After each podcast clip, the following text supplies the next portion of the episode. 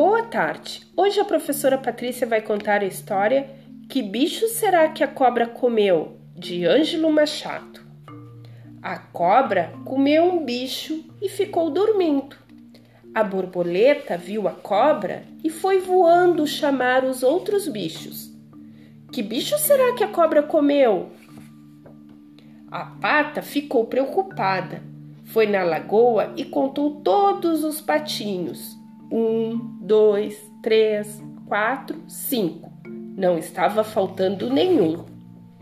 O passarinho foi lá no ninho e contou cada filhotinho. Um, dois, três, quatro, cinco. Não estava faltando nenhum. Então, que bicho será que a cobra comeu? O bicho fez uá, uá, e a cobra acordou. O bicho deu um pulo e a cobra se assustou. Que bicho será que, a, que pula e faz boa, boa?